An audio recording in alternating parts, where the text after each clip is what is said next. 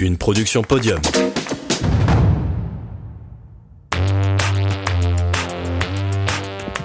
Bonjour à toutes et à tous. Aujourd'hui, on accueille Benoît Quatreuil, président, entraîneur et joueur de roller hockey. Ancien hockeyeur sur glace, il nous explique comment il a découvert ce sport qui l'a passionné jusqu'à en être président d'un club. Préparez-vous, son histoire de sport commence ici. Je m'appelle Benoît Quatreuil, je suis vieux mais j'assume, donc 42 euh, ans, enfin 41 ans et demi, j'aurai 42 ans au mois de mai. Voilà. Après, pour me présenter, euh, on va dire sportivement, j'ai commencé moi le hockey donc par le hockey sur glace en 1983, donc j'avais 3 ans. Euh, c'est papa qui m'a emmené à la patinoire. À 3 ans, on connaît pas, on connaît pas trop le sport. c'est un sport que lui voulait faire, qu'il n'a jamais pu parce que c'est un sport qui coûte un petit peu cher. Donc euh, voilà, il s'est dit, bah, le fiston, on va essayer de le mettre. Euh, j'ai accroché tout de suite. Le hockey sur glace à l'époque, pourquoi? Parce que maintenant je fais du hockey sur roller, mais en 83 ça n'existait pas. Donc euh, c'était le hockey sur glace. et puis j'y ai pris goût. C'était difficile, mais, mais voilà, j'ai accroché, ça m'a plu, le, sport collectif déjà les copains, l'ambiance, euh, euh, de se retrouver dans un vestiaire, euh, c'est déjà ça qui m'a attiré. Et puis après, bah, après petit à petit, on, on prend goût. Hein, les entraînements, les matchs, la compétition, les résultats, l'évolution du club, de l'équipe, voilà, tout ça. On, après, il y a il y a une vie qui se construit un, petit peu autour de ça. Et puis, euh, du coup, j'ai fait ça pendant très longtemps. Je suis venu petit à petit au roller hockey derrière pour deux raisons. Euh, la première, parce que, bah oui, je vieillissais un petit peu et que le hockey sur glace, il y a un impact physique qui est non négligeable quand même. On prend des coups pendant longtemps, on reçoit pas mal de coups, on a toujours des petites blessures. J'ai eu la chance de jamais être euh, gravement blessé, mais toujours des petits bobos. j'ai joué à un bon niveau, mais pas assez pour être payé en faire mon métier. Donc il a fallu que je travaille à côté. Donc le lundi matin, quand il faut les travailler, puis que tu un peu mal au genou, tu as mal à la tête, tu as, une banquille de gêne, tu as, deux, trois petits points de suture sur la joue. Enfin, du coup, euh, tu te dis, bon, euh, à un moment donné, tu, tu envie de ralentir un peu, mais tu es quand même encore accro au, hockey. Et puis, euh, bah, il y a un club de roller hockey qui s'est ouvert à côté de la maison. curiosité, je suis venu voir. au début, j'ai fait comme beaucoup, parce que je suis pas le seul dans ce cas-là. J'ai beaucoup fait les deux. J'ai eu du mal, voilà, ça devait faire, si je dis pas de bêtises, 25 ans de, de, glace à peu près. Donc je pouvais pas arrêter comme ça du jour au lendemain. voilà. Donc du coup, je continue un petit peu euh, la glace et puis petit à petit, euh, je m'implique un peu plus sur le roller hockey, je venais un peu plus au roller hockey. Et puis à un moment donné, j'ai stoppé la glace pour euh, m'investir à 100% sur le, le roller. de mes 3 ans jusqu'à mes plus de 20 ans, parce qu'on est senior à 21 ans, j'ai toujours fait dans le même club, au Vésinet. Pourquoi je suis parti après? Parce que la patinoire a brûlé. Euh, oui, c'était parti à cause d'une friteuse. Donc, euh, messieurs, dames, faites bien attention chez vous. Une friteuse qui a coûté euh, une patinoire entière.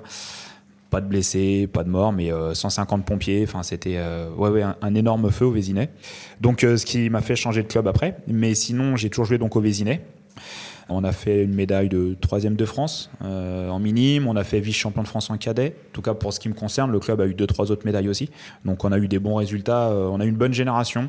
Donc, on a eu quelques médailles comme ça euh, en, jeunesse. On a toujours eu des bons recruteurs. C'est-à-dire que on avait un entraîneur qui exerce toujours, mais qui a su toujours s'entourer d'un ou deux étrangers, des de bons étrangers, un russe, un bon canadien aussi pendant un moment. Et on avait, voilà, on a une bonne formation. Mais comme je disais au début, c'était un club, puisqu'il n'existe plus, euh, il a été délocalisé à cause de la brûlure de patinoire, mais c'était un club très familial. On travaillait bien, on travaillait sérieusement, on travaillait. Euh, il y a même un russe une fois qui est venu, euh, qui nous faisait des entraînements avant l'école. J'étais au collège. On allait à la patinoire, je sais plus les heures, peut-être autour de 7 heures du matin, pour faire une petite demi-heure, une heure de hockey, un peu à la russe, où tu bosses sans trop de plaisir. C'était assez axé, voilà, physique, machin. Et on kiffait parce que, bah, en tant que petit Français, en France, le sport, c'est pas toujours euh, facile. Euh, faut toujours un peu se battre pour avoir des moyens, pour avoir des, des, des, salles, des choses comme ça, des infrastructures. Donc on était nous euh, tout contents et on allait bosser une petite heure avec les potes sur la glace avant d'aller au collège. C'était top quoi. Et c'est ce qui nous a amené d'ailleurs d'ailleurs à avoir quelques résultats plutôt intéressants. Et puis après, quand la patinoire a brûlé, je me suis orienté, je suis parti avec quelques anciens, quelques amis en mode un peu loisir. Et puis quand j'ai eu marre de refaire du loisir, j'ai eu envie de refaire de la compète, je suis parti à Agnières qui était un club de D1, donc qui est le deuxième niveau national. Donc j'ai joué en D1, alors j'ai pas fait énormément de saisons, j'ai dû en faire deux, peut-être trois. Donc c'est pas du semi-pro, mais c'est déjà quelque chose qui est plutôt euh, intéressant, avec trois entraînements par semaine, avec euh, des déplacements plutôt assez loin dans la France, avec, voilà, tu as une petite enveloppe de matos qu'on te paye, tu as une petite structure qui est en place, où tu as ton propre vestiaire avec un petit peu de muscu, enfin un banc de muscu, ton frigo, tes douches, tu as un vestiaire, moi c'est pas le PSG, mais voilà, tu commences à avoir une structure qui est plutôt intéressante, avec un peu de budget, avec, euh, avec des, des dégâts qui sont là, euh, dont certains étaient payés, parce que je crois qu'on tourne à 5-6 étrangers dans le vestiaire par saison. Donc tu côtoies des mecs qui, eux, pour le coup, sont payés. Euh, toi, le français, non, mais eux, oui. Et puis voilà, du coup, une petite aventure senior plutôt sympa, mais qui m'a pris beaucoup de temps. Et, et derrière, voilà, c'est à un moment donné, bah, voilà, quand on prenait pas mal de coups, j'ai vieilli, puis j'ai dit après, bah, j'arrête, j'ai pas fait beaucoup en, en D1, mais assez pour m'amuser. Et puis après, je suis arrivé donc au roller. Je suis reparti pas de zéro, mais presque, en tout cas au niveau du hockey senior. J'ai trouvé un club qui débutait. Euh, je suis arrivé ici, euh, donc à Aubergenville, où c'était euh, leur première année. Euh, c'était une bande de potes qui sortaient d'un parking, mais réellement, en fait, qui jouaient avec une balle et une cage euh, sur un parking à côté de la salle. Là, ils ont réussi à avoir une salle par la mairie. Et moi, je suis arrivé sur cette année-là. Donc, j'ai dit, tiens, ouais, ça débute, machin, mais des gars ultra sympas, une ambiance qui m'allait bien. Donc euh, c'était pas moi l'entraîneur. Euh, il y avait un entraîneur qui était en place, qui est toujours au club. On a été tout de suite très accros les uns aux autres, euh, super potes, super machin. Et puis on s'est dit, bah on essaie d'avancer ensemble. C'est ce qu'on a fait. On a fait progresser le club. L'équipe a progressé. Et puis le club, il a plus de 15 ans au jour d'aujourd'hui. Moi, je me suis énormément investi. J'ai arrêté la glace. Je suis passé complètement au roller. Et dans ce club, du coup, je suis passé en mode enfin, joueur, hein, pour le coup, joueur, entraîneur, président. Alors, je suis parti une année faire de la N1 aussi en, roller, ok. Je suis parti une année à Maison Lafitte, euh, faire de la N1 qu'à Aubergenville on n'a pas. J'ai envie de faire une année euh, d'un niveau au-dessus. Euh, voilà, m'amuser. Encore une fois, la compète qui me manquait un peu, le, le haut niveau. Du coup, ici, euh, le club a continué d'avancer. On est monté jusqu'en National 3, ce qui est encore le cas au jour d'aujourd'hui. On a plusieurs équipes seniors, euh, des loisirs, régionales. On a une équipe féminine en championnat aussi. Et puis, on a pas mal de jeunes. Après, on a ouvert une section jeunes, dont mon fils. Donc, on est plutôt assez bien représenté en Ile-de-France. On a des joueurs comme Lou Hello qui est même en équipe de France. Bah là, il, arrive en senior, donc il, pousse à la porte, mais il n'est pas titulaire. Mais en jeunesse, il l'a été. Donc on, a, on, est, on arrive à former quand même des, bons joueurs. Et puis après, le, club euh, est un club ultra familial. Le roller hockey est récent. Nous, notre club, il a une quinzaine d'années. Il faut un peu plus pour pouvoir former, pour pouvoir euh, avoir des bonnes générations, parce que tu as bon bien formé, mais des fois, euh, c'est un sport ultra délicat, parce que tu sais courir, tu sais marcher, mais les rollers, tu les connais pas. Donc, du coup, c'est un peu compliqué au début, donc pour les petits, pour former. Et du coup, euh, voilà, il y, y, a toute une, une éducation sportive. Et il faut amener les petits petit à petit à, à, être à l'aise avec des patins, avec une crosse et tout ça, avant de pouvoir rentrer dans l'aspect technique et tactique du sport co. Donc voilà, donc on forme encore, on essaie d'avoir des résultats chez les jeunes, mais on n'a pas encore. Par contre, les adultes, ça marche plutôt bien. En N3, on fait souvent des playoffs, on est monté en National 2, euh, on est redescendu, mais c'est nous qui avons voulu descendre parce qu'on a perdu du monde. Là, on souhaite remonter, on souhaite être même champion de France, on cherche le titre. Enfin voilà, sportivement, euh, en senior, ça marche plutôt bien.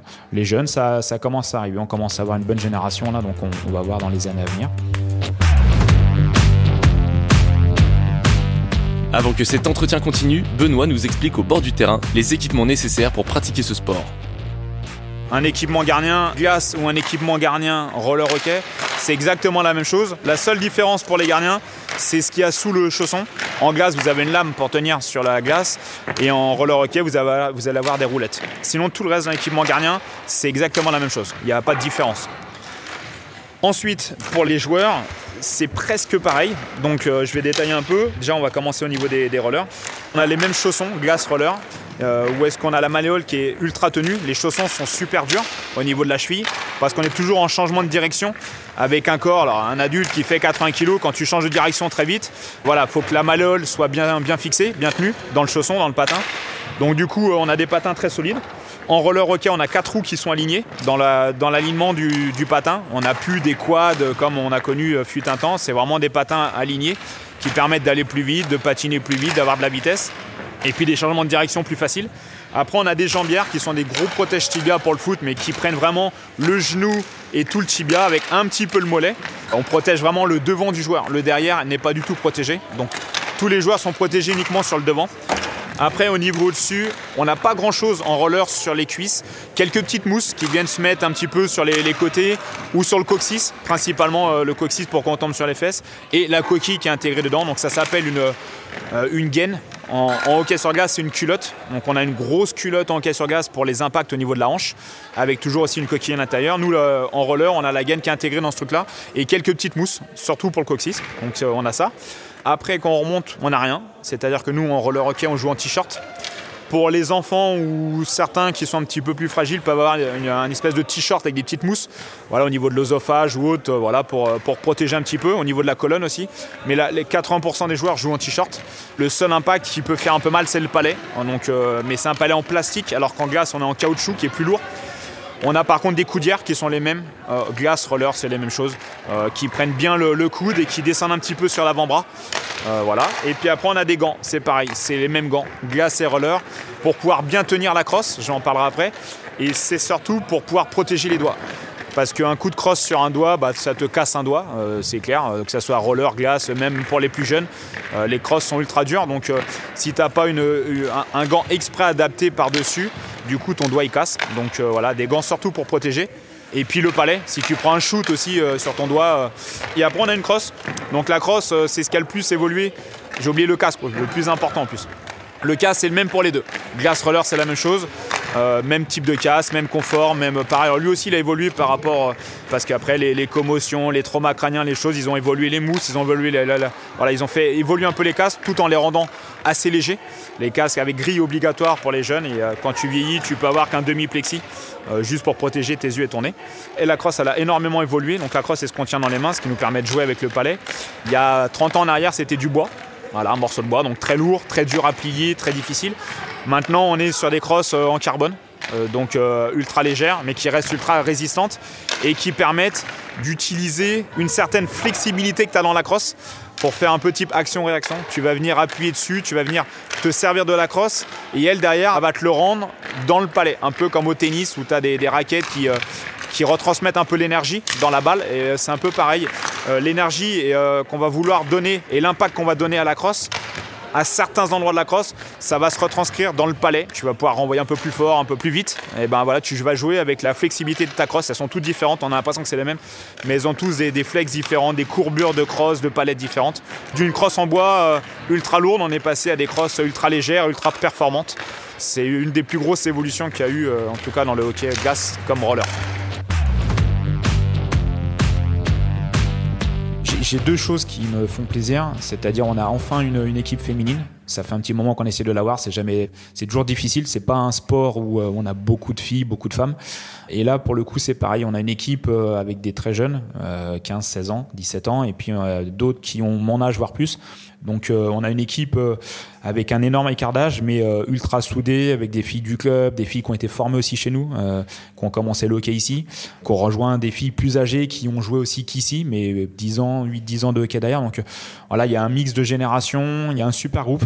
Donc ça c'est top. On s'était mis là-dessus et comme euh, objectif on a réussi. Puis après chez les jeunes, euh, on parlait tout à l'heure, là j'ai des jeunes qui arrivent, qui ont le bon état d'esprit, qui sont présents aux entraînements, qui travaillent bien en match, ils montrent des belles choses en match. Donc euh, en jeunesse là, voilà le, hockey jeunesse se développe bien et on est d'ailleurs on n'est pas en entente. Voilà un petit peu, mais il y a le Covid qui est passé par là. Mais juste avant le Covid, on était vraiment tout seul. On n'avait pas besoin d'être en entente avec un autre club. On était représenté dans toutes les catégories.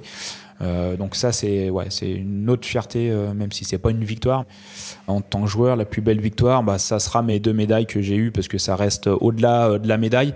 Euh, c'était la consécration d'une belle aventure, d'une super saison avec euh, des playoffs. Il y en a un, c'était dans les Alpes et l'autre, c'était dans le sud de la France. Enfin voilà, déplacement avec le club, avec les potes. tu reviens avec une médaille autour du cou la médaille elle pèse son poids, est balèze. Enfin voilà, ça te laisse un souvenir. D'ailleurs, je les ai encore. Donc euh, voilà, c'est pas que de le fait d'avoir une médaille et dire ah vous avez vu, entre guillemets, on est bon, je suis bon, machin. C'est surtout le fait d'avoir euh, voilà l'aventure avec les potes, revenir en plus avec un, petit aboutissement, le fait d'aller euh, bosser une heure sur la glace avant d'aller au collège, ben voilà, tu, tu te dis, ouais, c'est finalement c'était c'était pas mal quoi. Ça, ça a marqué.